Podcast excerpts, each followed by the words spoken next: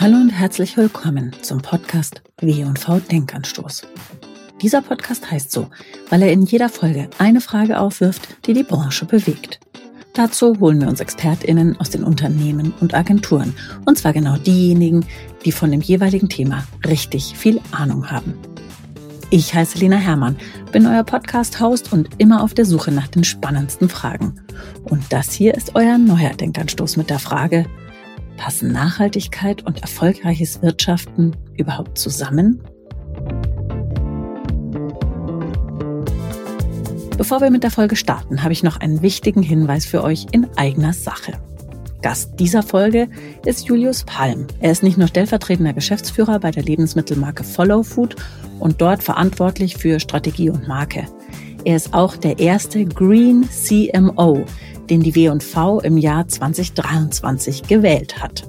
2024, also in diesem Jahr, wird es den Preis wiedergeben. Und zwar wird der am 19. März auf dem W&V Summit in München verliehen. Der W&V Summit ist das Branchenevent für die Kommunikationsbranche im Jahr 2024 und das solltet ihr auf keinen Fall verpassen.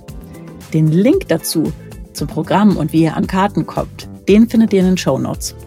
Wenn ihr aber Vorschläge oder Ideen habt, wer Green CMO 2024 werden sollte oder könnte, dann meldet uns eure Favoriten unbedingt. Da müsst ihr schnell sein, denn es geht nur noch bis zum 28. Januar und zwar unter einem Link, den ihr ebenfalls in den Show Notes findet. Helft gerne mit, einen würdigen Nachfolger für Julius Palm zu finden. Vielleicht seid ihr es ja sogar selbst. Und jetzt geht's endlich los mit der Folge.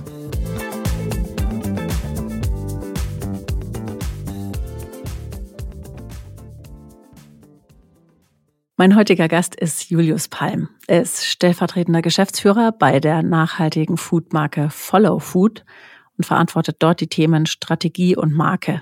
Und außerdem ist er auch noch unser Green CMO of the Year 2023. Herzlich willkommen, Julius. Schön, dass du da bist. Danke für die Einladung. Schön hier zu sein. Der Green CMO wurde das erste Mal vergeben. Du wurdest gewählt. Wie war das für dich? Warst du überrascht? Schon sehr überrascht, weil wir sind ja noch im Verhältnis zu denen, die dort auch noch nominiert waren, ein recht junges und auch kleines Unternehmen. Als ich die Nominierungsliste gesehen habe, dachte ich so, das ist die Ehre, die wir als Follow Food bekommen, in der Liste aufzutauchen, aber das war's. Deswegen war ich doppelt überrascht, als ich ihn bekommen habe und auch noch eine Art und Weise stolz fürs Team und auch gerührt, weil die Dinge, die gesagt wurden, hat einfach wahnsinnig gut zu Follow Food gepasst und das war sozusagen ein Award, den man auch gerne kriegt. Wie war der Response aus dem Markt von euren Kunden beziehungsweise Handelspartnern?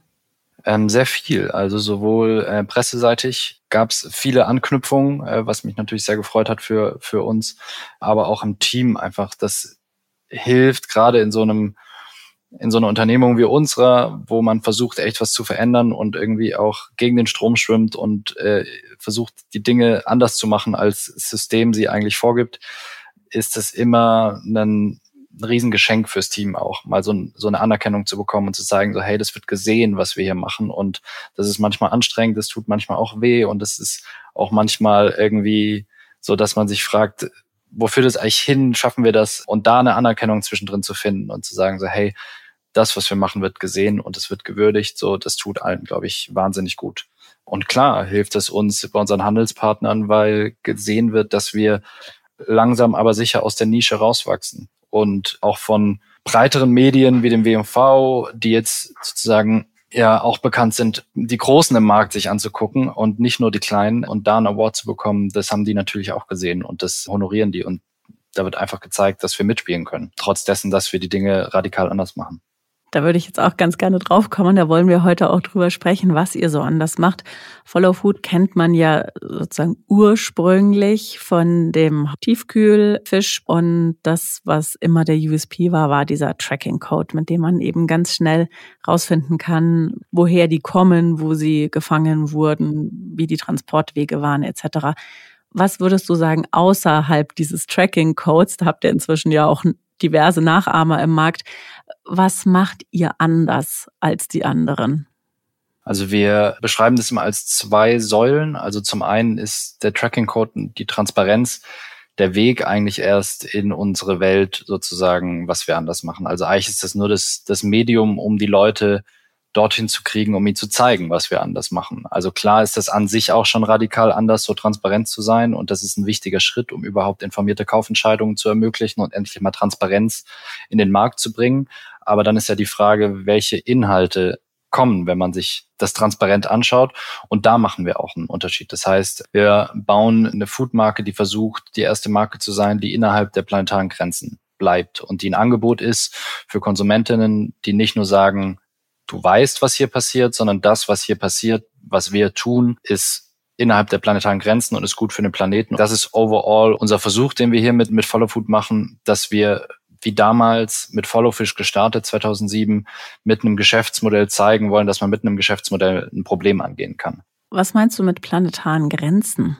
Planetaren Grenzen sind wahrscheinlich das wichtigste wissenschaftliche Modell der letzten 10, 15, 20, 30 Jahre seit dem Limits of Growth des Club of Rome, weil es zeigt, wie wir Menschen auf dem Planeten wirken, also welchen Einfluss wir auf unsere Lebensgrundlage, den Planeten haben. Und das sind die sogenannten Planetary Boundaries, die planetaren Grenzen. Das heißt, sie zeigen auch die Grenzen auf, die wir einhalten sollten, um zukunftsfähig oder langfristig auf diesem Planeten leben zu dürfen.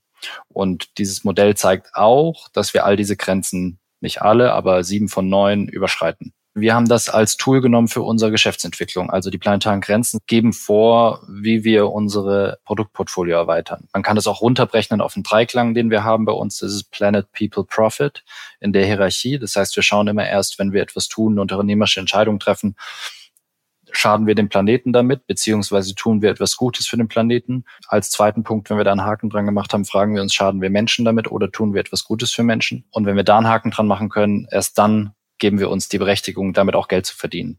Jedes Unternehmen will ja nicht nur, sondern muss ja auch Geld verdienen, um wachsen zu können. Auch ihr müsst Geld verdienen, um wachsen zu können. Wie bringt man das zusammen, das Thema Umsatzsteigerung, Geld verdienen und gleichzeitig aber eben seinen ethischen Grundsätzen treu zu bleiben. Ja, ich glaube, in der ganzen Diskussion, so egal ob politisch, wirtschaftliche oder jede gesellschaftliche Diskussion um das Thema kommt, glaube ich, um die Frage nicht herum. Also ein Charakteristikum von Transformation ist, dass das Stück für Stück passiert. Und das Gegenstück wäre eine Revolution von heute auf morgen und die tut immer weh. Wir leben in einem System, immer höher, immer schneller sozusagen muss man sein, um dort drin zu bestehen. Und da gehört eben auch Profit dazu. Und dann habe ich mich immer gefragt, wie man ein Unternehmen bauen kann, was in diesem System bestehen kann, ohne die Logik in Gänze mitzuspielen. Und da hat mich ein Zitat eigentlich immer sehr begleitet, das es auf den Punkt bringt, das ist von Adorno, es gibt kein richtiges Leben im Falschen. Und das hat mich seit meinem Studium, seit ich einen Text von ihm gelesen habe, so gefuchst, weil ich dachte, es muss möglich sein, weil wenn das nicht möglich ist, dann war's das. Dann können wir eigentlich einen Kopf in den Sand stecken, wenn es nicht anders geht. Und das ist auch ein bisschen das Charakteristikum, was wir mit Follow Food versuchen, nämlich in diesem Falschen, wo wir sehen, es funktioniert irgendwie nicht richtig und es geht nicht in die richtige Richtung, es incentiviert das Falsche, es lohnt sich zu zerstören, statt irgendwie zu erhalten, was zu bauen, was anders funktioniert und was funktionieren kann. Und das nennen wir Vereinbaren von eigentlich Nachhaltigkeit, Impact und Profit nennen wir Impact-Driven Business. Also zwei Begriffe zusammenzubringen, die oft da draußen nicht zusammengebracht werden. Weil eigentlich das Ziel kann ja nicht sein, dass wenn ich an der Welt was verändern will, ich immer einen großen Bogen um die Wirtschaft mache und sage, okay, dann muss ich immer eigentlich Non-Profit sein, weil sonst funktioniert es nicht.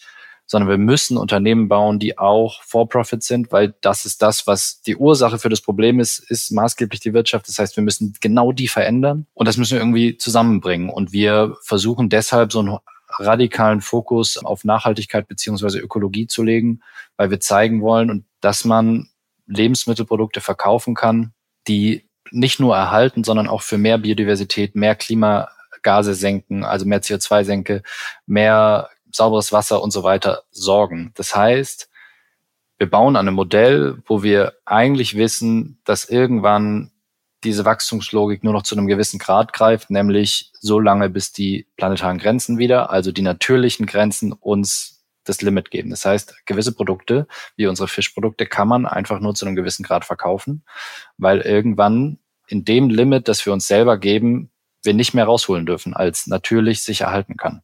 Ihr seid ja in einer Welt, die nicht so perfekt funktioniert wie die Welt, ja. die ihr gerne hättet. Wie geht ihr damit um? Ich glaube, das ist genau das, was ich vorhin versucht habe zu beschreiben, dass wir das Unternehmen Follow Food in der Welt versuchen zu bauen, die eigentlich anders funktioniert als das, was wir als Follow Food versuchen zu bauen. Wenn man jetzt alle Möglichkeiten hat, zum Beispiel Verpackungen, man kann sich das bestimmt anders denken, wie ein Thunfisch verpackt wird, was besser wäre als die aktuelle Dose. Nur gibt es noch kein System auf dem Markt, was marktfähig ist und was funktioniert, was das leisten kann. Das heißt, wir können nur aktuell, und das meinte ich vorhin mit Transformation und Stück für Stück, wir können nur aktuell auf das zugreifen, was wir am Markt finden und was auch marktfähig ist, was umsetzbar ist. Das heißt nicht, dass wir auch nicht innovieren, aber gleichzeitig muss man immer schauen, wo setzt man die Grenzen oder was ist die nächste Benchmark, die man reißen kann. Das heißt, wir müssen eigentlich permanent immer schauen, okay, jetzt ist der Markt weitergezogen, wir haben jetzt eine Benchmark gesetzt, jetzt müssen wir uns eigentlich überlegen, was ist die nächste. Und so funktioniert das auf allen Ebenen. Es gibt ja ganz viele Unternehmen im Markt, die so nicht aus sich selbst heraus schon diese Standards haben, wie ihr sie von Anfang an hattet. Würdest du sagen, das ist total legitim, dass man einfach mal anfängt mit irgendwas? Denn wir sind ja dann ganz schnell immer in dieser ja, Greenwashing-Diskussion. Ich glaube, das ist nicht nur legitim, sondern es ist sogar notwendig, weil wir müssen ja irgendwo anfangen. Nicht jeder hat das Glück, wie wir damals, dass man sagt, so, wir gründen jetzt eigentlich ein neues Unternehmen und machen das von vornherein anders. Und selbst wir, die sich sozusagen aus Nachhaltigkeitsgründen gegründet haben, lernen ja täglich dazu. Und auch wir sind immer wieder in kleinen Transformationen, wo man merkt, oh, das haben wir jetzt irgendwie bisher so gemacht, aber hier kriegen wir gerade eine neue Information oder es gibt neue wissenschaftliche Erkenntnisse, die sagen, eigentlich geht's hier noch besser. Aber klar, ich erlebe auch viele Unternehmen, die diese Transformation meistens oder nicht meistens, aber oft auch außerhalb ihres Geschäftsmodells angehen. Also die eben genau nicht das anfassen, was wir alle anfassen müssen, nämlich den Kern, das Geschäftsmodell, sondern die anfangen drumherum irgendwie zu gucken, wie kann man denn hier was bauen, weil da tut's auch noch nicht so weh, da ist es irgendwie noch einfach, dann machen wir hier mal eine Blühwiese oder dann gucken wir mal, was wir im Büro machen können mit Mülltrennung. Das sind auch alles gute Schritte, die meistens auch mehr Awareness schaffen, als wirklich einen Impact zu haben. Aber, aber wenn man sich vergegenwärtigt, wo der wichtige Impact liegt, dann liegt er immer im Geschäftsmodell, nämlich auch bei uns als Follow Food. Der größte Hebel, den haben wir nicht, wenn wir uns angucken, welchen Strom verbrauchen wir in unseren Büros und welchen, welche, machen wir hier Mülltrennung, ja oder nein. Wir machen das zwar trotzdem, weil es wichtig ist, aber unser Hebel liegt darin, wie werden unsere Produkte angebaut oder gefangen, wie werden sie sozusagen verarbeitet und so weiter. Da ist oft Greenwashing dahinter, weil Unternehmen außerhalb des Geschäftsmodells tolle Dinge tun und diese dann ganz groß kommunizieren und ihre Produkte damit aufladen, die sich aber eigentlich nicht verändert haben. Und das wäre mein Riesenbitte, dass wenn Unternehmen das anfängt, immer anfangen, ja, wenn man aber keinen wirklichen Impact damit hat, erstmal nur nichts darüber zu kommunizieren und erst wirklich zu kommunizieren, wenn man wirklich weiß, das macht einen Unterschied. Ich sehe schon und erlebe in vielen Gesprächen und Diskussionen, dass viele Unternehmen, die eben was tun wollen und das eben auch kommunizieren wollen, dann ganz schnell sich nicht mehr trauen, weil sie sagen, das bisschen gilt noch nicht. Und deshalb immer so ein bisschen die Frage ist, wann ist es ernst zu nehmen und wann ist es nicht so ernst zu nehmen, auch als Konsument und Konsumentin natürlich. Ja, und ich glaube, die Entscheidung, die darf nicht bei den KonsumentInnen liegen, aber auch nicht bei den einzelnen Unternehmen, sondern die muss zentral kommen. Und die kommt auf EU-Ebene mit den Green Claims Directive, dass die Politik sich Rahmenbedingungen überlegt, was darf gesagt werden oder was ist nachhaltig und was ist nicht nachhaltig. Und da gibt's ja aber auch schon einzelne sinnvolle Rahmenbedingungen wie Zertifizierung und Labels. Ich würde nicht sagen, dass Kompensation automatisch Greenwashing ist. Auf gar keinen Fall, weil Kompensation wirkt, wenn man sie richtig macht. Und leider gibt's auch hier ganz, ganz viel Kompensation, die nicht wirkt. Aber Kompensation ist per se nicht schlecht, sondern ist ein wichtiger integraler Bestandteil einer nachhaltigen Transformation. Man muss erst schauen, was kann ich überhaupt vermeiden? Wie kann ich mein Geschäftsmodell so umbauen, dass ich überhaupt erstmal CO2 vermeide? Weil das ist das Wichtigste. Wir müssen Treibhausgase vermeiden. Das heißt, wir müssen erst schauen, was vermeiden wir? Wo können wir aber auch verringern? Wo können wir weniger ausstoßen? Und das, was dann noch übrig bleibt, das zu kompensieren, macht wahnsinnig viel Sinn. Mit guten Projekten, die sehr, sehr teuer sind. Das heißt, es ist auch im Interesse des Unternehmens zu vermeiden und zu verringern, weil wir haben auch Kompensationsprojekte vor ein paar Jahren angefangen zu suchen und haben realisiert, wie unglaublich teuer das ist, wenn man das gut machen will. Inwiefern unterscheidet sich euer Marketing von dem von anderen Marken oder unterscheidet es sich überhaupt? Ja, das ist eine gute Frage. Also ich glaube, es unterscheidet sich schon mal dadurch, dass wir ein kleineres Budget haben als sehr viele andere und deswegen kreativer sein müssen oder daran glauben, dass wir das wettmachen können mit Kreativität. Und unser Marketing unterscheidet sich eigentlich grundlegend dadurch, dass bei uns Marketing nicht losgelöst ist vom Geschäftsmodell. Also es ist ein integraler Bestandteil unserer Geschäftspraxis, unserer Lieferketten, weil wir ein Credo haben bei uns, dass wir sagen, die Geschichten überlegt sich irgendwie nicht eine Agentur oder unsere Marketingabteilung separat vom operativen Geschäft, sondern die Geschichten kommen bei uns aus der Lieferkette, die wir erzählen. Die kommen aus den Produkten, die wir machen. Die kommen aus den USPs, die die Produkte haben. Das ist, glaube ich, ein Riesenunterschied, gerade in der Nachhaltigkeitskommunikation, weil wir nicht sozusagen am Ende uns überlegen, welche schicke Story könnten wir zum Produkt erzählen. Und das ist ein riesen Stretch, weil im Zweifel hat es gar nichts mit dem Impact des Produkts zu tun, wie wir es ja in, in den letzten Jahrzehnten flächendeckend erleben, sondern dass wir es umdrehen und sagen, es fängt eigentlich beim Impact an. Das ist, glaube ich, der zentrale Unterschied, der auch einen Vorteil hat, nämlich, dass er uns resilient gegenüber Skandalen macht. Wir machen uns das safe, weil wir nur das kommunizieren, was wir wirklich tun. Und das haben wir bei Ökotest jetzt gemerkt. Wir wurden von Ökotest schlecht bewertet, was in der Branche, die, die das nicht wissen, ein Riesending ist. Also Ökotest hat eine wahnsinnige Macht. Hm. Die haben uns vorgeworfen, dass in unseren Fischstäbchen der Kabeljau überfischt wäre und aus einem schlechten Fischbestand kommt. Und das wäre natürlich gegen alles, was wir machen. Also es wäre gegen unser Gründungsgrund eigentlich des Unternehmens, gegen unsere Geschäftsclaims, gegen unsere ganze Kommunikation, gegen unsere Produktversprechen. Und das haben wir geprüft und uns angeguckt und gesagt, das kann eigentlich nicht sein. Und dann haben wir herausgefunden, dass die einen falschen Fischbestand genommen haben. Und wir konnten halt dadurch, dass wir die Arbeit machen, die wir machen und ein Impact-Team haben, die einfach nah am Produkt sind, konnten wir direkt die Lieferkette einsehen, gucken, wo welche Daten matchen und haben gesehen, dass sie einen falschen Bestand bewertet haben, den wir gar nicht im Produkt haben. Also wir haben einen anderen Kabeljaubestand befischen wir und sind einer der wenigen Marken oder einer der einzigen Marken in den letzten Jahren, die es geschafft haben, gegen Ökotest sozusagen eine einstweilige Führung zu erwirken, die nur deshalb möglich war, weil wir so arbeiten, wie wir arbeiten.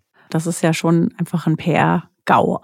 Es ist eigentlich eine Vertrauenskrise, die in so einem Moment eintritt ich glaube auch nicht, dass es einen Gewinner aus der Geschichte gibt. Also Ökotest offensichtlich nicht, aber auch wir haben jetzt keinen Gewinn oder Sieg daraus getragen, weil das echt richtig geschäftsschädigend ist, was die mhm. machen, weil das strahlt ja auf die Marke ab und was die behaupten und die haben eine enorme Macht. Sozusagen das Skandal kriegt immer mehr Reichweite als die Auflösung an, als die Richtigstellung. Ja. Und da muss sich schon eine Institution fragen, wie Ökotest, wie gehe ich eigentlich mit der Verantwortung um, die ich habe und werde ich da gerecht. Auf der anderen Seite ist es natürlich auch gut, dass es eine Instanz gibt, die den Unternehmen auf die Finger schaut und eben mal nachprüft, ist dem wirklich so, was die draufschreiben und was sie versprechen. Denn wir alle wissen, es ist natürlich de facto so, dass KonsumentInnen schon auch getäuscht werden. Absolut, absolut. Und ich glaube, das ist genau richtig, was du sagst, weil wir brauchen solche Institutionen. Und das war mir immer ganz wichtig in der Kommunikation auch über diesen Ökotest-Streit oder das, diesen Skandal, dass wir nicht so rüberkommen als, ja, jetzt wurdet ihr mal schlecht bewertet und jetzt wehrt ihr euch, weil euch das nicht gefällt.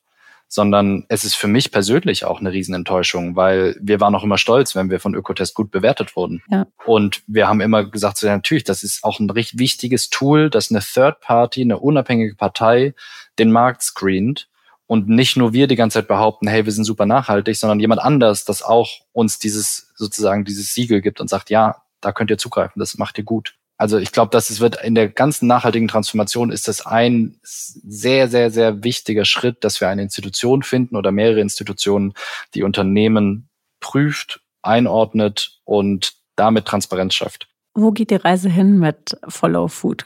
Also unser Ziel ist es in den nächsten Jahren, unsere Vision noch weiter voranzubringen und wir schauen sozusagen gerade uns im Markt an, wo gibt es noch Handlungsbedarf. Und auch das Überraschung, es gibt noch sehr viel Handlungsbedarf. Aber wo gibt es Produkte, die noch nicht unserem Anspruch entsprechen? Wir hatten vor eineinhalb Jahren noch so um die 70, 80 Produkte.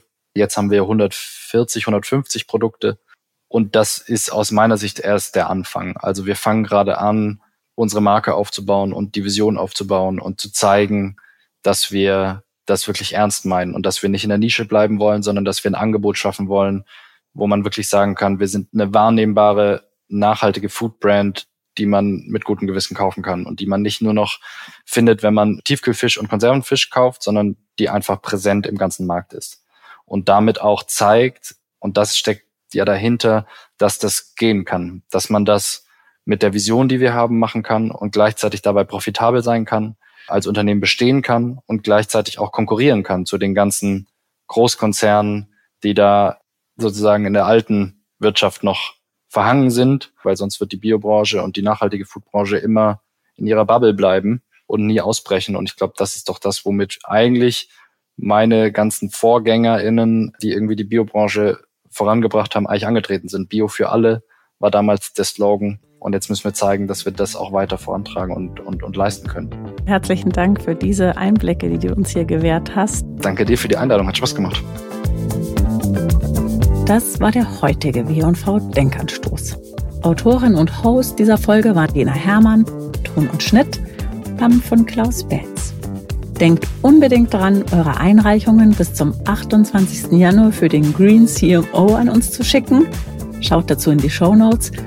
Und wer noch kein Ticket für den W&V Summit hat, der sollte unbedingt sich jetzt noch schnell eins sichern. Ich freue mich, euch dort zu sehen und bis zum nächsten Mal beim W&V Denkanstoß.